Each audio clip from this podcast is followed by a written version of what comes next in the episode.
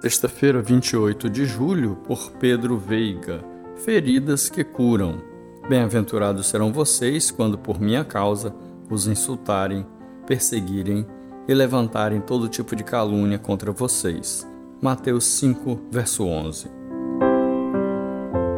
Em nossa caminhada, muitas circunstâncias têm afligido o povo de Deus.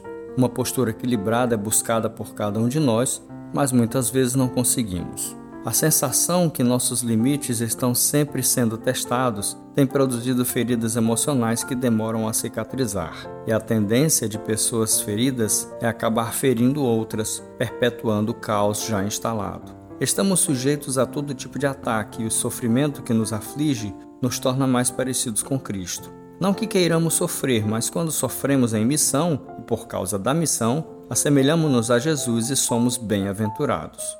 Para tratar essas feridas geradas na caminhada, aqui vão algumas dicas que você pode começar a praticar hoje mesmo.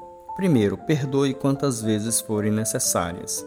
Segundo, exercite a misericórdia, pois as pessoas nos ferem por estarem feridas. O ataque é um pedido de socorro. Olhe para as pessoas como alvos de transformação.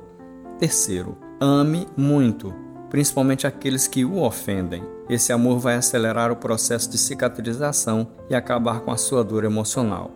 Quarto, tenha esperança de melhora. A dor vai passar, Deus vai agir, você vai crescer com essa experiência. Você vai poder ajudar pessoas que também passam por isso. Deus está fazendo de você alguém mais parecido com Cristo, e isso, com certeza, vai ser dolorido.